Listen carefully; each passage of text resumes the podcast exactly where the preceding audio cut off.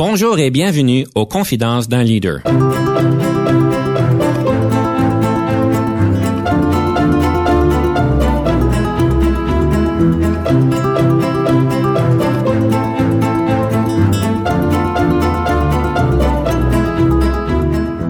Ici Denis Lévesque, coach en leadership. Nous avons donc l'honneur et le privilège de recevoir en studio des leaders qui ont marqué leur communauté afin d'apprendre de leur expérience et de s'inspirer de leur sagesse.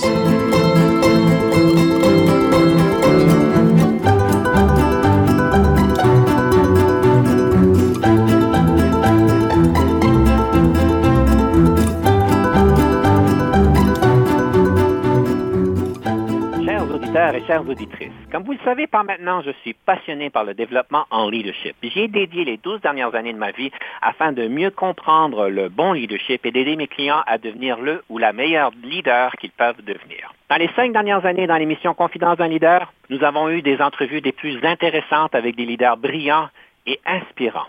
La nouvelle saison que nous commençons aujourd'hui ne changera pas à cet égard. Et oui, j'ai le plaisir de lancer avec l'émission d'aujourd'hui la onzième saison comme le temps passe vite. Comme d'habitude, à la fin de chaque saison, Jean-Paul et moi, nous nous réservons le temps de pouvoir faire un remue-ménage, de voir qu'est-ce qui fonctionne et qu'est-ce qui ne fonctionne pas. Et nous avons des beaux cadeaux pour vous cette saison ici. Nous avons le plaisir de garder les bonnes choses qui ont bien fonctionné avec Confidence d'un leader. Le débat que nous avons gardé parce qu'en en fait, ils sont toujours des plus intéressants. La rafale nous permet de bien comprendre qui sont nos invités et les pièces musicales, évidemment. Nous gardons le conseil du coach, vu qu'on a toujours eu des belles rétroactions sur des bons conseils. Et vu la crise globale que nous vivons tous ensemble, nous avons décidé de rajouter dans la onzième saison un nouveau segment qui est le leadership en situation de crise. Alors pour cette entrevue, nous allons débuter une série pour le conseil du coach qui porte sur comment bien prendre charge d'une nouvelle équipe. Nous allons faire ceci à la fin de l'émission. Nous allons explorer la vulnérabilité, comment c'est important pour un leader et comment l'assumer. Et finalement, nous allons débattre la question de la gouvernance. Quel gaffe! J'ai oublié le plus important de la nouvelle saison, oui, évidemment, c'est la grande qualité de nos leaders que nous recevons en studio. Alors, pour nous aider à naviguer tout cela, j'ai le plaisir de recevoir Mme Sophie Bouffard, qui est rectrice de l'Université de Saint-Boniface. Bonjour, Mme Bouffard. Bonjour. Alors, Madame Bouffard, vous avez vraiment une expérience des plus intéressantes. Vous avez des vastes connaissances en art et en culture. Vous avez mené des recherches portant sur la musique canadienne, le concept de nordicité, les questions d'identité de même que le rôle joué par les arts et la culture dans le développement communautaire, notamment dans la francophonie et en milieu minoritaire. Madame Bouffard, qu'est-ce qui vous motive de faire tout ça? C'est vraiment quand même diversifié, c'est l'art et la culture. Ma formation est comme musicienne, euh, bien sûr. Je pense que la découverte, euh, la découverte de l'autre, tout l'aspect identitaire qui me motive et je vous dirais euh, tout l'aspect euh, retombé communautaire de nos décisions, de notre façon de vivre ensemble, du vivre ensemble et tout ça et comment l'art représente une communauté. Donc, il y a, je dirais, il y a plusieurs éléments, mais je dirais c'est, c'est la curiosité très certainement aussi d'apprendre toujours non seulement vous êtes curieuse, mais vous avez aussi le plaisir de pouvoir être boursière du Conseil des arts du Canada, de Saskatchewan Art Board, du Conseil de recherche en sciences humaines du Canada et du Conseil des arts et des lettres du Québec. Alors, évidemment, vous avez beaucoup d'expérience là. Vous êtes même souvent invité comme juge lors des concours internationaux et pour plusieurs programmes de subvention. Madame Bouffard, en étant juge dans ces genres de programmes-là, qu'est-ce que ceci vous a appris? On apprend euh, aussi à, connaître notre discipline, mais avec un œil différent. Ça nous permet aussi euh, de rester vraiment à l'affût des nouveautés, de connaître, bon, pour ce qui est du milieu de la musique, de voir là, tous euh, les, les, musiciens émergents, les entendre. alors, c'est vraiment une opportunité d'apprendre davantage et d'être témoin aussi de la vitalité du milieu des arts du milieu de la connaissance et des savoirs, du développement de la connaissance également, là, de façon nationale, si on veut. Évidemment, vous êtes une artiste lyrique, comme vous le dites. Ça veut dire quoi une artiste lyrique euh, exactement? C'est quelqu'un qui chante? C'est bien ça, c'est quelqu'un qui chante. Alors, euh, j'ai une formation euh, musicale comme, comme musicienne classique. la voix est mon instrument. et alors, comme soprano, soprano lyrique. Alors, ce qui définit vraiment, je vous dirais, un type de répertoire aussi assez assez assez typé pour pour ce genre de voix là. Oui, alors c'est euh, l'interprétation de répertoire qui va euh, euh, essentiellement de la musique baroque, donc du temps de Jean-Sébastien Bach ou encore, jusqu'à la musique moderne, la musique d'aujourd'hui. Quand vous dites l'opéra, est-ce que ça veut dire que vous avez vraiment chanté à l'opéra aussi? J'ai pu euh, incarner certains rôles euh, dans des productions, oui. Je vous avouerai que oui, il y a, cet aspect-là. J'ai une prédilection, je vous dirais, pour euh, les œuvres nouvelles, travailler avec les compositeurs et faire les, les premières des œuvres, les compositeurs d'aujourd'hui. ça, et beaucoup faire, je vous dirais, la musique de chambre aussi. Alors avec un petit ensemble d'instrumentistes, la dynamique est, est particulière. ou encore ce qu'on appelle le récital. Alors là, il y a tout un, répertoire mélodie française, lead allemand, qui est vraiment pensé plus en miniature, si on veut, mais vraiment du répertoire. Euh, voix et piano qui permet de créer toute une ambiance et un, rapport entre le pianiste et le, chanteur qui est une belle collaboration mais aussi une proximité avec euh, avec euh, le public qui est très intéressant dans ce contexte-là et alors on a plein de beaux bijoux du répertoire musical à proposer et à interpréter. Oui, c'est facile. Mon Dieu, quelle, euh, quelle carrière riche que vous avez eue. Est-ce que vous chantez encore au niveau, entre guillemets, professionnel? J'ai pas autant le loisir de faire ça. Je vous dirais qu'avec euh, le poste administratif euh, qui est le rectorat, ça occupe les journées passablement. cependant, les gens sont toujours surpris de rentrer dans mon bureau et de constater que j'ai un piano. Parce qu'après les heures, quand les gens quittent, j'aime bien faire mes vocalises. Alors, vous avez installé un piano dans votre bureau. Absolument, oui. Ah, c'est fabuleux, ça. J'aime ça. En espérant que vous l'utilisez aussi durant les heures de travail, entre guillemets, ça peut toujours être plaisant. Euh, non, ça, je, ça, je limite ça. Mais euh, Comme rectrice donc de l'université, comment est-ce que vous avez décroché ce poste-là avec votre belle expérience dans les arts? Ben, en fait, je pense que c'est euh, une, série de, différents événements. Je vous dirais, j'ai commencé, j'étais à l'université de Regina où j'enseignais au département de musique et euh, j'ai eu la possibilité euh, de prendre la direction du conservatoire qui s'appelle le Conservatory of Performing Arts. Et en fait, je n'étais pas toujours d'accord avec certaines décisions administratives et j'ai eu la chance, on m'a accordé le poste de direction du conservatoire et où j'ai pu débuter, disons, dans, dans ma carrière plus administrative. C'est la musique qui m'a amené vers l'administration. Et de là, euh, en Saskatchewan, euh, comme francophone aussi, euh, l'autre aspect de ma vie qui était très important était la francophonie. J'ai souhaité poursuivre dans le milieu postsecondaire et là, il y a eu la possibilité de, de prendre la direction de l'Institut français qui est devenu la cité universitaire francophone, donc la faculté, si on veut, francophone au sein d'un établissement postsecondaire anglophone. Et de là, après l'université de Sudbury, euh, en Ontario, euh, une université euh, bilingue et triculturelle, centrée sur les humanités. Et puis après, donc maintenant, l'université de Saint-Boniface. Alors, je vous dirais le, le leitmotiv ou le motif conducteur pour moi de l'administration, c'est c'est ce lien, cet attachement et vers vers une une mission particulière. Alors moi, il faut que je me sente euh, euh, prise par le cœur, la tête et le cœur, l'importance de la culture, euh, l'importance de la langue française et, ce rôle important moteur des établissements postsecondaires dans la francophonie au Canada. Alors, c'est ce qui me motive et, me donne le goût de me lever tous les jours pour aller relever des nouveaux défis. Ceci nous donne une belle opportunité de pouvoir en fait écouter une des pièces musicales que vous avez choisies. Vu que vous êtes experte dans le domaine, je peux vous inviter de nous présenter notre première pièce musicale. La quête, c'est Jacques Brel. Pour moi, c'est un artiste euh, qui me touche euh, profondément. La beauté des mots, mais aussi dans la livraison. Il a vraiment le sens des mots, le sens du rythme. Ses interprétations sont troublantes et touchantes. Alors c'est un beau mélange euh, musical et le mélange des mots, des notes et de l'harmonie. Nous allons donc pouvoir écouter La quête de Jacques Brel. Nous allons prendre une pause et soyez des nôtres. Nous avons notre débat et nous allons parler du leadership en situation de crise. Rêver un impossible rêve,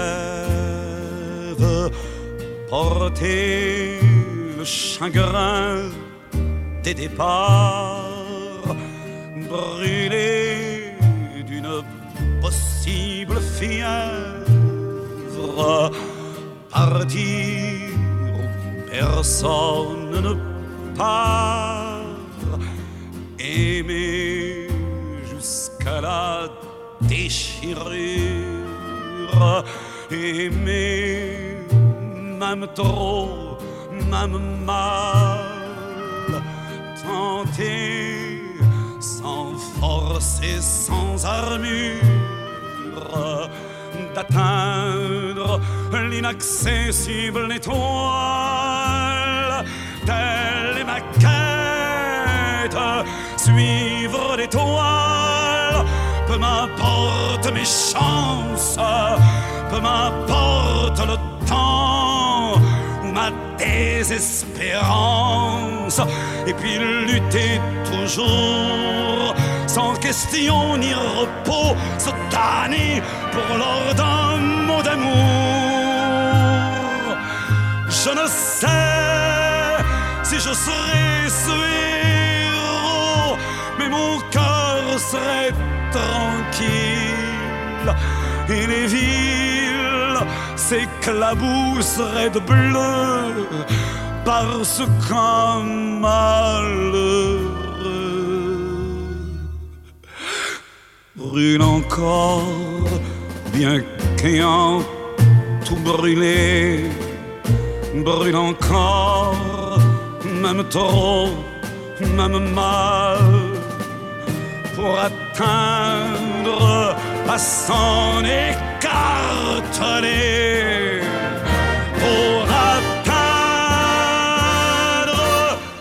l'inaccessible étoile.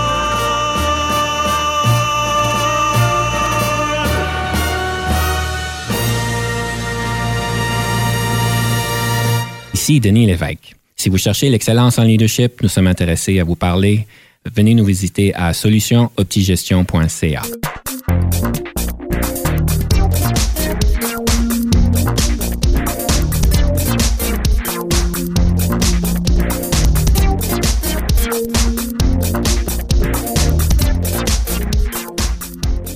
Confidence d'un leader. Nous sommes ici en studio avec Mme Sophie Bouffard, rectrice de l'Université de Saint-Boniface. Et nous avons une belle conversation, évidemment, sur votre progression de carrière, votre euh, goût de l'art et comment est-ce que ceci a pu vous aider à vouloir prendre un rôle plus administratif.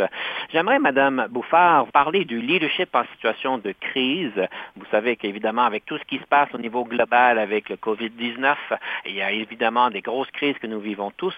Une crise euh, qui, euh, par définition, une crise c'est court, mais là, euh, ce n'est pas très, très ponctuel. Ça se poursuit dans le temps. C'est une crise sans précédent. Quelques réflexes que j'ai appris euh, ou éléments euh, importants des derniers mois. En fait, c'était d'abord de prendre conscience. Je pense que comme leader, c'est toujours important d'être très conscient de notre réaction aux différents éléments qui se passent dans la vie et comment on réagit aux événements nous-mêmes parce que nous sommes vecteurs de transmission aussi de nos propres peut-être inquiétudes euh, euh, face à certains événements et tout ça euh, envers notre équipe. Alors, d'abord, c'était de réaliser l'impact de la crise sur moi comme individu, en plus de l'impact de la crise pour notre établissement. Je pense que c'est important aussi, c'était l'importance, et c'est toujours l'importance des communications, on le dit, mais dans la gestion d'un temps comme celui-là, dire rapidement ce que nous savons, ce que nous ne savons pas, être capable d'émettre aussi des hypothèses de quand on arrivera à certains constats ou les buts qu'on se fixe, euh, bien définir les principes de base pour la prise de décision et les partager, ça aussi, parce que je me suis rendu compte à quel point euh, les gens sont anxieux dans le temps de crise. Et dans le temps de crise euh, comme celle que de la pandémie, où nous sommes en télétravail, le contact est encore plus difficile. On ne croise pas les gens dans le corridor pour prendre le pouls. Alors ça, c'était vraiment crucial. Vous dirais que je m'étais mis un petit un, papier autocollant sur mon ordinateur qui disait euh, absorbe le choc, Sophie, euh, transmets l'espoir à ton équipe et fais ressortir le meilleur de tous. Alors c'était mon, mon, mot d'ordre euh, que je que je me remémorais toujours. rester flexible, ajuster les plans, être visible et ça, ça, ça a demandé un effort dans le temps, dans le cadre de la pandémie. être visible, rester engagé. alors par le biais de vidéos pour nous vers les étudiants, vers l'équipe, des rendez-vous visioconférences avec, avec les équipes de façon régulière pour ne pas perdre le contact.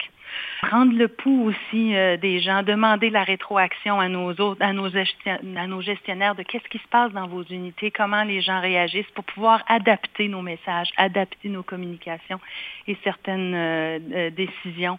Un élément aussi euh, je vous dirais, euh, créer des réussites. C'est important de célébrer les réussites dans le quotidien. Euh, c'est vraiment important en, fin, en, en, temps de pandémie. Je vous donne un exemple. La fin de la session d'hiver s'est passée de façon assez exceptionnelle. Lorsque nous avons franchi cette date à la fin du mois d'avril, c'est important. Alors, on a eu notre équipe des communications qui a préparé un beau montage vidéo pour féliciter toute l'équipe et féliciter nos étudiants et étudiantes. Il se passe des belles choses des fois en temps de, en temps de crise. Euh, je vous partage euh, l'Université de Saint-Boniface. On avait à peu près une capacité de gens qui travaillaient en télétravail de 5% pour notre équipe administrative. En l'espace de deux semaines, on a pu mettre en place toutes les mesures nécessaires pour que 95% de l'équipe soit à distance en télétravail. En deux semaines seulement, avec des rappels euh, de comment s'y prendre pour nos gestionnaires, des euh, des principes de base pour les membres de l'équipe et, toutes les questions de sécurité de l'information et j'en passe. Alors ça, ça a été une belle réussite. Je pense pas que dans un temps euh, normal, on aurait euh, on aurait fait ça aussi rapidement. Je vous félicite par rapport à votre programme de communication. C'est pas tout le monde qui a pensé de pouvoir célébrer les réussites et de le faire d'une manière qui soit inspirante et quand même bien dosée. Madame Bouffard, c'est le temps de notre fameux débat. Est-ce que vous êtes prête? oui, très pas prêt, comme on dit. On y va.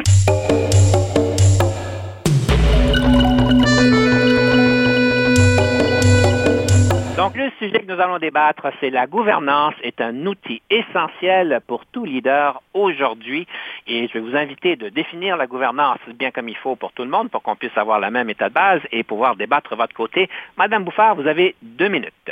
Alors, euh, la gouvernance, oui, est ton ami si tu es un leader et c'est de plus en plus essentiel, surtout aujourd'hui. La gouvernance, c'est vraiment tout cet aspect, si on veut, réglementaire, politique, euh, organisationnel, qui permet une structure de redevabilité et un aspect de transparence également dans la prise de décision. Comme leader, je pense qu'il faut consacrer beaucoup de temps et d'énergie à bâtir et mener une organisation pour qu'elle soit en santé financière, où il fait bon travailler, où on produit des résultats envers la mission et la bonne gouvernance donne ces processus clairs pour la prise de décision, pour la redevabilité envers les parties prenantes. Ça nous permet de créer cette culture organisationnelle et des structures décisionnelles. Ça nous permet d'avoir aussi une forme de culture démocratique au sein d'un organisme. Et je vois ça comme quelque chose d'essentiel, surtout dans le milieu euh, public, parapublic, euh, communautaire. Euh, c'est un élément qui oblige le leader d'être redevable, mais aussi le protège en même Euh, alors, je clarifie, on pourrait certainement dire qu'il y a des statuts et règlements, il y a des lois constituantes pour certains organismes ou organisations, et on pourrait se limiter à cela.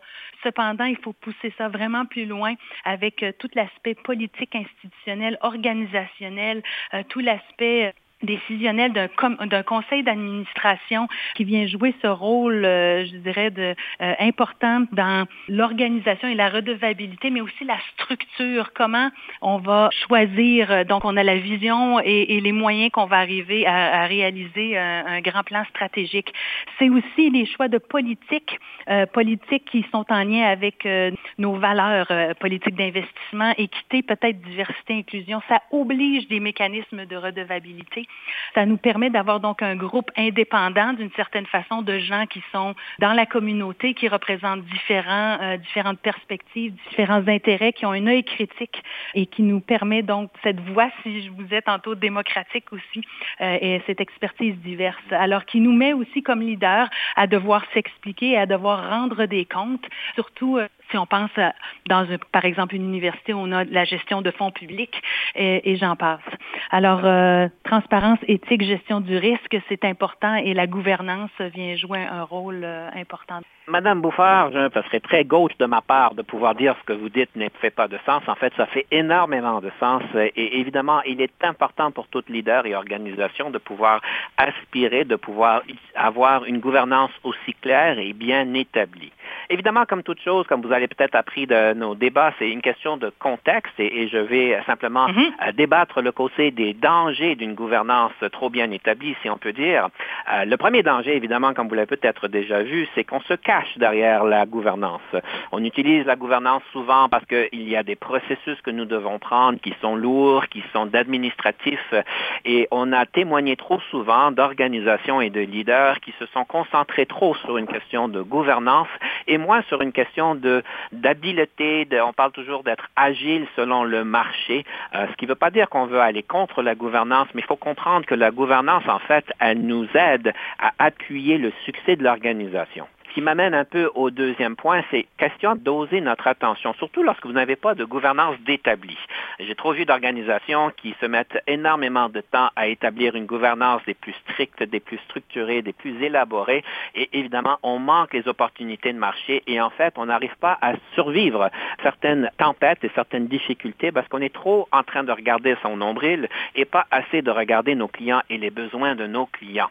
Alors évidemment, il y a une question de contexte et évidemment, pour établir une gouvernance, pour pouvoir la rafraîchir, pour pouvoir l'améliorer et évoluer la gouvernance, pour l'adapter à notre nouvelle réalité, surtout si elle a été établie il y a 20 ans, il y a 30 ans, il y a deux siècles, euh, évidemment, il est important de prendre le temps de le réfléchir comme il faut pour pouvoir bien l'établir, la communiquer et qu'on puisse être transparent, comme vous dites, lorsque de tout ça.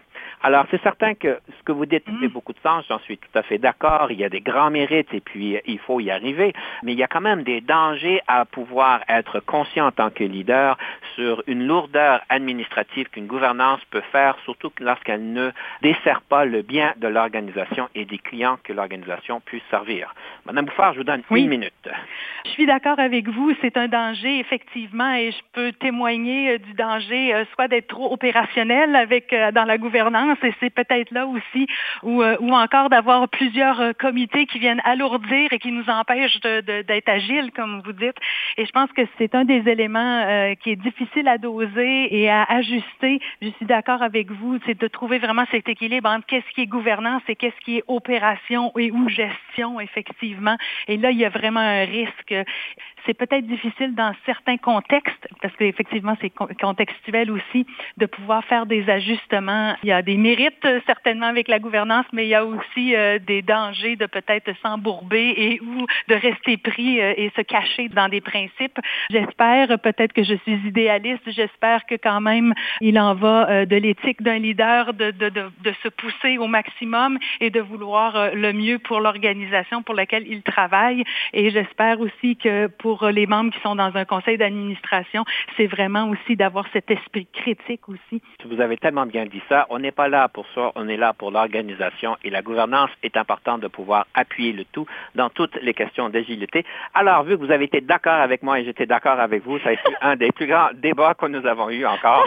Alors, merci bien pour cette réflexion et on espère, chers auditeurs, que ceci vous donne de la matière à réfléchir, à savoir si votre gouvernance elle vous appuie ou en fait elle vous donne des bâtons dans les roues. Merci bien, Madame Bouffard. On va laisser nos auditeurs à déterminer qui c'est que le gagnant de ce grand débat. Et euh, à ce point-ci, j'aimerais terminer le deuxième segment avec une pièce musicale. Quelle serait la pièce musicale que vous avez choisie? Une pièce euh, de Daniel Lavoie. Comme vous savez, l'Université de Saint-Boniface se trouve au Manitoba. Et donc, euh, Daniel Lavoie est originaire du Manitoba. Non seulement ça, il a étudié, euh, anciennement, c'était le, le, collège universitaire euh, Saint-Boniface. Alors, j'ai choisi, j'ai quitté mon île, il a quitté son Manitoba. Moi, quelque part, j'ai quitté le Québec d'où je suis originaire pour le Manitoba. C'est comme une espèce d'effet miroir, si on veut. Sa pièce me touche particulièrement. Nous allons écouter Daniel Lavoie, nous allons prendre une pause. Soyez des nôtres parce qu'on va parler d'un livre et nous allons parler de la de la vulnérabilité. J'ai quitté mon île quand on m'a envoyé. Je l'ai quitté tranquille, sans chanter ni pleurer.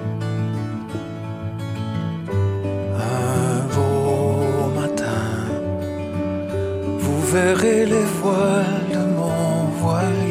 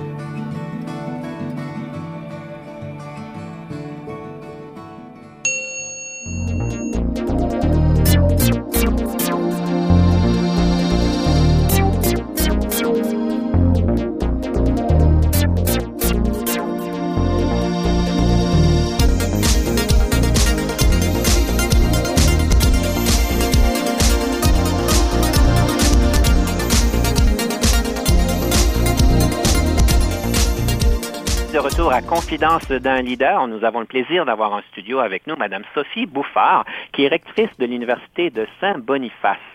Madame Bouffard, nous aimons toujours parler d'un livre, d'un leadership, quelque chose qui nous permet de pouvoir euh, accélérer notre cheminement en leadership, de réfléchir, de prendre conscience et de s'outiller avec des nouvelles compétences.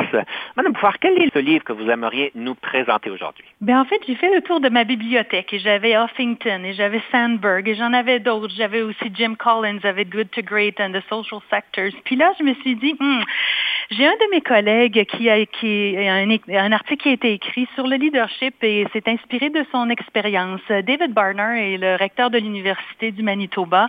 Il quitte à la fin de ce mois-ci. Il prend sa retraite. Il a plusieurs années de leadership euh, comme recteur et il était mon recteur quand je travaillais à l'Université de, Regina en 2002, entre autres.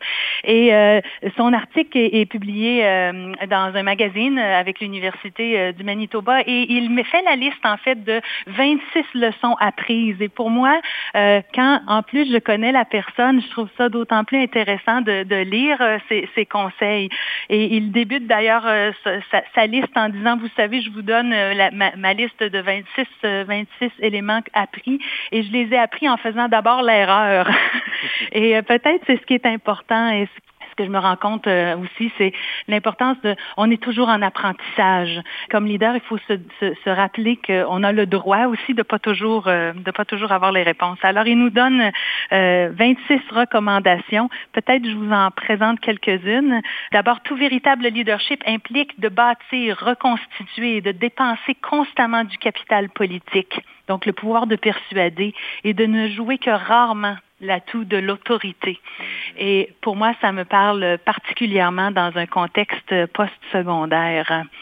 Euh, il dit également, les dirigeants ne sont pas en premier lieu des contributeurs individuels à la mission principale de son organisme, mais des facilitateurs des autres. Ça, pour moi, c'est aussi inspirant et je pense que ça vient euh, nous donner un modus operandi ou du moins un aspect de réflexion important de notre rôle quand on se retrouve dans un poste de leadership. Vous avez parlé de la question du capital politique, si j'ai bien mm-hmm. compris. Et euh, évidemment, c'est un point super important pour tout leader, mais il est souvent mal compris. Pour vous, c'est quoi le capital politique? Je pense que c'est un concept, encore une fois, comme un peu la gouvernance, c'est assez complexe et il peut y avoir peut-être plusieurs euh, définitions à ça, mais pour moi, le capital politique, c'est en fait euh, quelque chose qui se bâtit beaucoup avec le temps de par notre façon de nous comporter, de par notre façon euh, d'agir, d'être constant dans nos messages, entre autres, mais aussi de bâtir tout un argumentaire bien articulé pour la position que l'on représente euh, pour défendre euh, l'organisme et, ou l'organisation euh, duquel on est à la tête. Alors, c'est, je pense, c'est, c'est beaucoup d'être dans, dans cet espace de construction des arguments, mais tant dans le dit que le non-dit, pour bâtir, je pense, une confiance, une confiance des gens à l'interne, une confiance des parties prenantes à l'externe également, euh, des bailleurs de fonds et tout ça. Alors, c'est de bâtir euh, cet aspect convaincant pour persuader euh, les gens de nos arguments. Et comme vous dites, c'est quand même très nuancé parce que c'est complexe, c'est très ah personnel et on parle évidemment principalement d'influence pour le bien d'une idée, d'une position, d'une organisation. Puis je pense qu'avec les années, avec le temps, notre position et notre euh, notre capital politique euh, augmente si on, réussit à, continuer à toujours bien présenter les choses de façon articulée, de façon euh, sensible, éthique, authentique. On peut facilement perdre du capital politique si on se mm-hmm. met les pieds dans les plats. On témoigne trop souvent de personnes publiques qui le perdent rapidement quand ça prend des années à bâtir. Des faux pas, ça arrive malheureusement. Oui. J'aimerais explorer la question de la vulnérabilité au niveau du leadership. Pour vous, ça veut dire quoi? Parce qu'on vous reconnaît comme étant un grand leader, évidemment, qui a accompli de belles choses.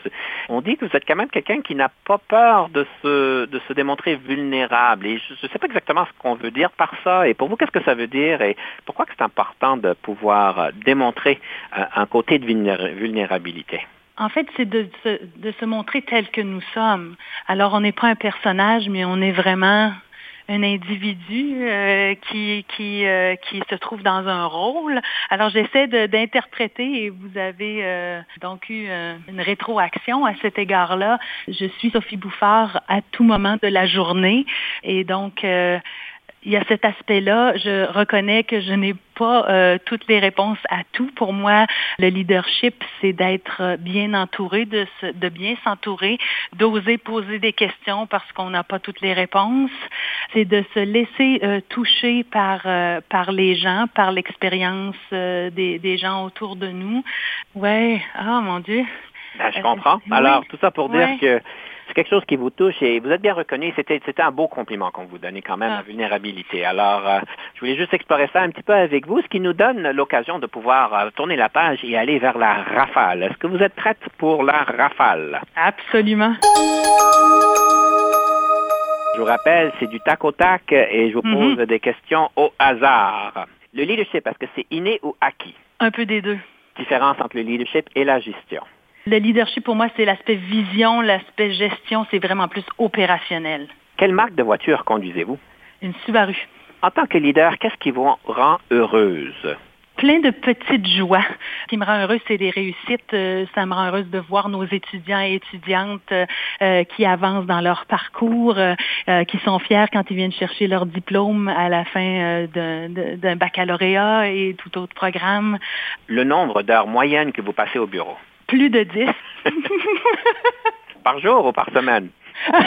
par jour. Je suis quand même nouvelle dans mon rôle et puis là, avec la pandémie, je vous dirais que c'est euh, normal. Qu'aimez-vous manger le plus et le plus souvent? J'aime déjeuner. Alors, je peux déjeuner à n'importe quel temps de la journée. C'est mon repas préféré. Alors, euh, si vous me voyez à l'aéroport un jour, euh, peu importe l'heure du jour, je risque d'être en train de prendre le déjeuner avant de prendre un vol ou quelque chose. Votre meilleur moment en leadership? Ça, j'ai vraiment de la difficulté à répondre. Il y a des événements importants. Je me souviens, entre autres, quand on est allé chercher donc le statut académique à, la Cité universitaire francophone à Regina, et puis quand on avait, on a dévoilé euh, tout, euh, tout l'aspect identité euh, visuelle et, le, le, nouveau nom et tout ça quand j'ai pu rencontrer de nos étudiants, quand j'étais à Sudbury, euh, j'ai pu aller euh, sur la côte de la, baie James et j'ai rencontré de nos étudiants étudiantes euh, des communautés autochtones là-bas qui, qui prenaient nos programmes et qui, qui étaient tellement juste émerveillés de pouvoir poursuivre leur parcours et que l'université les appuyait là-dedans. Il y avait une forme de réconciliation et d'apprentissage et c'était un beau mélange, des beaux témoignages. Votre meilleur conseil en gestion de carrière?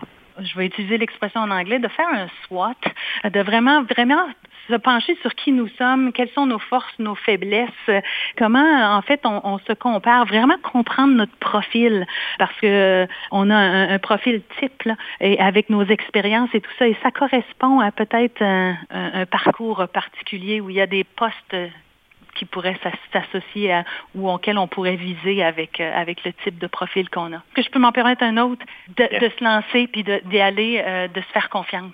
C'est important. On n'a pas toutes les réponses, on n'a pas tout acquis encore, mais on est sur un parcours. Finalement, votre meilleure question d'embauche que vous posez aux candidats. J'en ai deux. Je vous dirais, quand c'est un poste de gestionnaire, euh, quelle est la meilleure option de prendre une bonne décision sans avoir un processus bien établi ou d'avoir pris la mauvaise décision avec un processus euh, très, très précis? Une super belle colle, ça.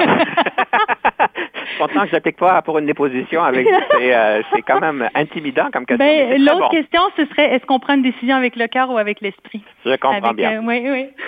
Madame Bouffard, ça fait un grand plaisir d'avoir cette rafale avec vous. Euh, chers auditeurs et auditrices, restez des nôtres. Nous prenons une pause. Nous revenons tout de suite après avec le conseil du coach.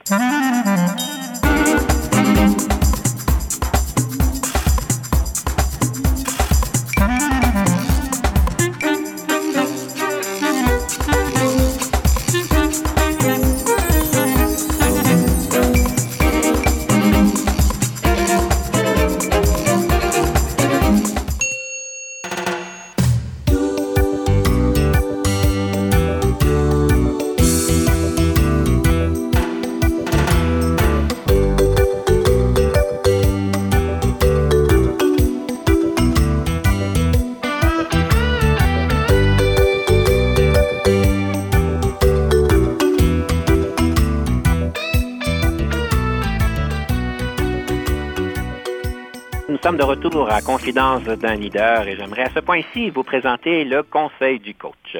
Aujourd'hui, j'aimerais partir une série de conseils qui visent à vous épauler, à vous aider avec des meilleures pratiques pour pouvoir assumer une nouvelle équipe, assumer la direction d'une nouvelle équipe qui est déjà formée.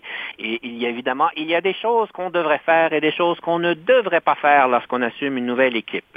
Une des premières choses que je vais vous inviter de considérer, et je pense que beaucoup de monde le font, c'est de prendre le temps en individuel de pouvoir rencontrer chacun de vos euh, équipiers, euh, de vos direct reports, comme on dit en anglais, pour pouvoir apprendre à les connaître. Quelque chose qui est assez standard, je dirais, euh, mais il est important de pouvoir aller un peu plus loin dans la conversation. Évidemment, de pouvoir comprendre leurs aspirations de carrière. Ceci va vous donner le son de cloche sur où est-ce qu'ils sont, est-ce qu'ils vont pouvoir, est-ce qu'ils appliquent sur d'autres positions, est-ce qu'ils veulent devenir, est-ce qu'ils veulent votre position, est-ce qu'ils veulent d'autres choses, est-ce qu'ils sont contents? C'est certain qu'ils ne connaissent pas très bien, donc l'ouverture ne sera pas nécessairement des plus euh, claires et transparentes, mais au moins ça, ça commence la conversation. Une des choses que je vais vous suggérer de faire lors de cet entretien-là, c'est de poser la question sur la question de la rétroaction. Euh, parce qu'évidemment, comme vous savez, vous, vous aimez recevoir de la rétroaction constructive et positive de certaines manières. Et évidemment, les membres de l'équipe aiment aussi recevoir cette rétroaction d'une manière différente.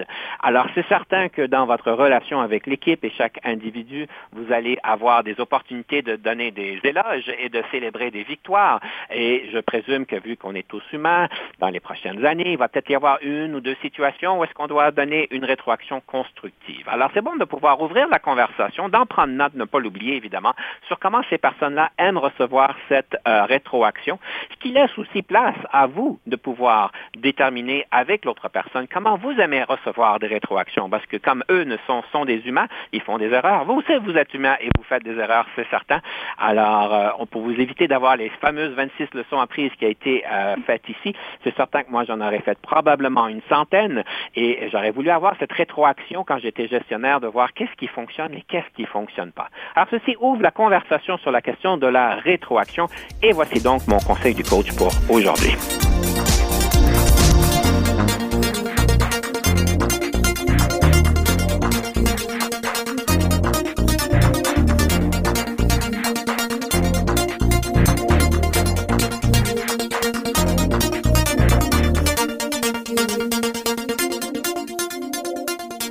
Madame Bouffard, je vous invite donc de réagir sur ce qu'il vient de dire lorsque vous assumez une nouvelle équipe. Est-ce que ça rentre un peu dans ce que vous faites et qu'est-ce que vous, vous faites particulièrement de bien dans Ah. la- pour assumer une nouvelle équipe?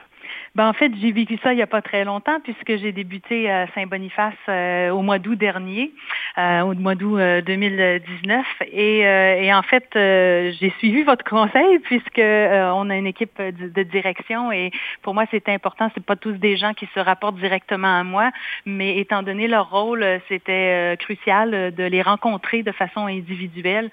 Et, euh, et je peux vous dire euh, que j'ai reçu beaucoup de témoignages euh, positifs juste du fait que je prenais le temps de me mettre déjà à l'écoute. Alors, euh, alors euh, je, je pense que et, et j'encourage les gens qui se trouvent dans une nouvelle équipe ou avec une nouvelle équipe qui change d'environnement de faire cet exercice-là parce que déjà aussi ça permet d'établir un rapport euh, in- d'individu à individu et, euh, et ça change euh, vraiment rapidement la donne d'une façon, je pense, positive parce qu'on voit qu'on est capable de, de se parler.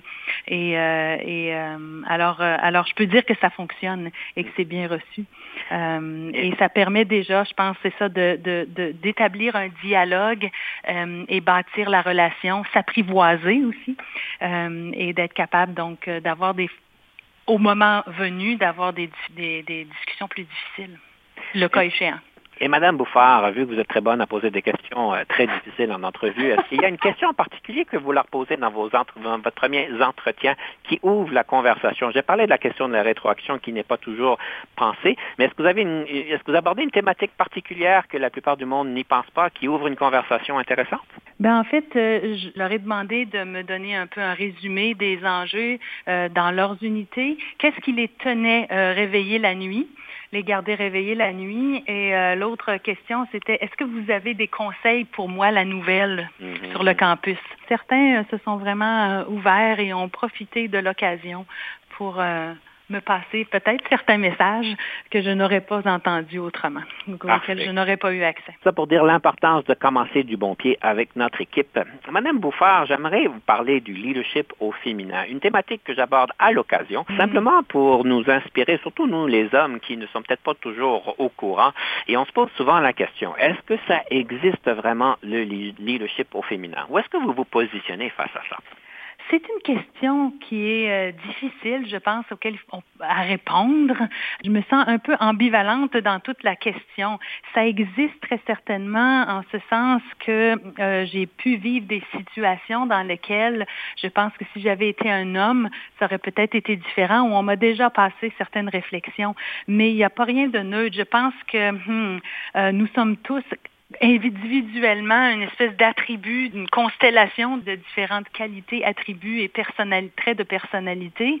Alors, en ce sens, euh, il y a quelque chose euh, qui, pourrait faire penser que le leadership au féminin, peut-être pas, mais en même temps, ce que je remarque des différents comportements, entre autres, euh, et certains traits qu'on associe peut-être plus au leadership au féminin. Ça ne veut pas dire que les hommes ne l'ont pas, mais il y a peut-être cet aspect d'écoute, d'empathie, et souvent on va peut-être ridiculiser aussi l'aspect qu'on utilise peut-être plus notre intuition. Euh, alors, euh, c'est difficile de voir. Je, je, pense, ce que j'ai remarqué, en fait, nous sommes généralement moins de femmes dans des postes de leadership, et si j'utilise l'exemple avec Université Canada, il y a essentiellement une centaine d'universités membres, et nous sommes bon, bon an, mal an, 20-25 de, de, rectrices. Euh, alors, euh, je pense que euh, nous avons des réflexes différents et on a peut-être une façon différente de se créer des réseaux, étant donné peut-être nos façons différentes de réagir aux choses. Alors, j'ai peut-être répondu à, moitié à votre question, mm-hmm. euh, mais, c'est une question, en fait, j'ai pas fait d'études sur ça. Je sais qu'il y a des, des qualificatifs qu'on associe plus souvent aux femmes que d'autres. Des fois, c'est vu de façon plutôt péjorative. Ceci étant dit, je pense qu'on a certainement des défis euh, différents auxquels on doit faire face. Ben, je suis content que vous souligniez ces choses-là. La statistique, quand même, 25% malgré qu'elle est, elle est loin d'être acceptable, est quand même mieux que dans d'autres domaines, malheureusement. Euh, ben, heureusement pour ça, mais malheureusement, c'est certainement pas acceptable parce qu'évidemment, on sait tous qu'il y a des grands bénéfices d'avoir autant de femmes et d'hommes dans les positions de cadre. Vous avez souligné la, fait, la, question qu'on dit l'intuition, et en anglais, ça se dit mieux, mais souvent, on va dire qu'une euh, femme a de l'intuition et les hommes vont suivre leur gut feel. Euh, je sais pas pourquoi qu'on fait une différence, mais on entend ça d'une manière peut-être plus euh, inconsciente, si vous voulez. Mais il y a beaucoup de chemin à faire, tout ça pour dire, pour l'équité au niveau oh, absolument. Euh, absolument. Mais juste le choix de mots que vous avez utilisé avec intuition puis gut feel avec les hommes. Alors juste ça, là, ça, ça, donne une couleur et ça, on est en train d'interpréter aussi, euh, des, on a des standards différents juste avec le choix des mots. Oui, puis les recherches nous démontrent en fait aussi que les hommes, on va dire qu'ils sont passionnés quand ils démontrent des émotions, et les femmes, malheureusement, on va, les, on va dire qu'elles sont émotives. Euh, et encore une fois, il y a des connotations avec ces mots-là qui ne sont pas justes et qu'on ne devrait pas avoir, mais encore une fois, dans le langage populaire, corporatif, souvent, on va, on va faire allusion à ces, à ces termes-là. Oui, absolument. À ce point-ci, euh, je dois donc terminer l'émission parce que euh, le temps passe, le temps coule. Euh, on aurait continué pendant des heures, Madame Bouffard, mais à ce point-ci, j'aimerais vous inviter de nous présenter une citation sur le leadership. Je vais prendre une citation de Kennedy. Leadership et apprentissage sont indissociables l'un de l'autre et ça ça va en fait euh, avec euh, certains de mes commentaires d'aujourd'hui. On est tous euh, sur un espèce de sentier, on est tous en apprentissage, on apprend de nos erreurs, on apprend des situations, des contextes dans lesquels nous sommes. Et je pense que quand on arrête de vouloir apprendre, on devrait laisser notre place. Peut-être une autre citation, mais en tout cas, cet élément-là est très, très certainement, et moi, ça me parle beaucoup puisque je suis dans un milieu universitaire. Alors, l'apprentissage, la connaissance aussi, ça vient me chercher chercher. Chers auditeurs, auditrices, je vous invite de penser à est-ce que votre cheminement en leadership euh, continue de pouvoir apprendre ou est-ce que vous avez fini votre apprentissage? Peut-être une question à se poser. Madame Bouffard, pour terminer l'émission, donc une euh, pièce musicale. Qu'est-ce que la troisième pièce musicale que vous nous présentez? Alors, c'est un extrait de La Mélodie du Bonheur qui me rappelle euh, bien des, souvenirs d'enfance. Pourquoi cet extrait-là? C'est Climb Every Mountain. Alors, c'est vraiment comme un appel à ne pas se laisser décourager, d'avoir un idéal et de mettre toutes nos forces, toutes nos énergies vers ça. C'est aussi un extrait qui met en vedette Kiri Tekanawa. Kiri Tekanawa, qui est un soprano lyrique que j'ai beaucoup écouté qui a eu une, extraordinaire euh, carrière euh, internationale, qui est néo-zélandaise, euh, elle est autochtone, elle est indigène en fait de Nouvelle-Zélande. Alors dans un contexte, je pense, on parlait tantôt de leadership au féminin, elle était un bel exemple d'équité, diversité et tous ces éléments-là, mais aussi l'extrait nous invite à avoir un idéal. Vous avez vraiment une sélection de pièces musicales des plus sophistiquées, vu votre évidemment connaissance dans le domaine. Merci beaucoup de nous permettre d'en profiter pleinement. Grand merci pour votre temps et je vous laisse sous euh, la mélodie du bonheur.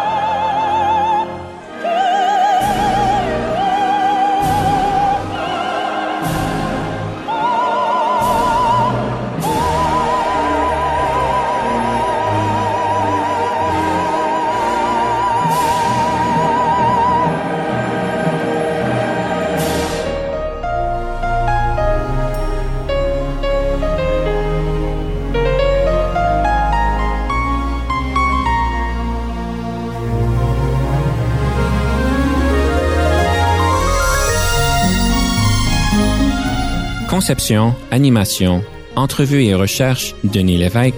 Montage et réalisation, Jean-Paul Moreau. Confidence d'un leader est une production et une présentation d'Unique FM 94,5.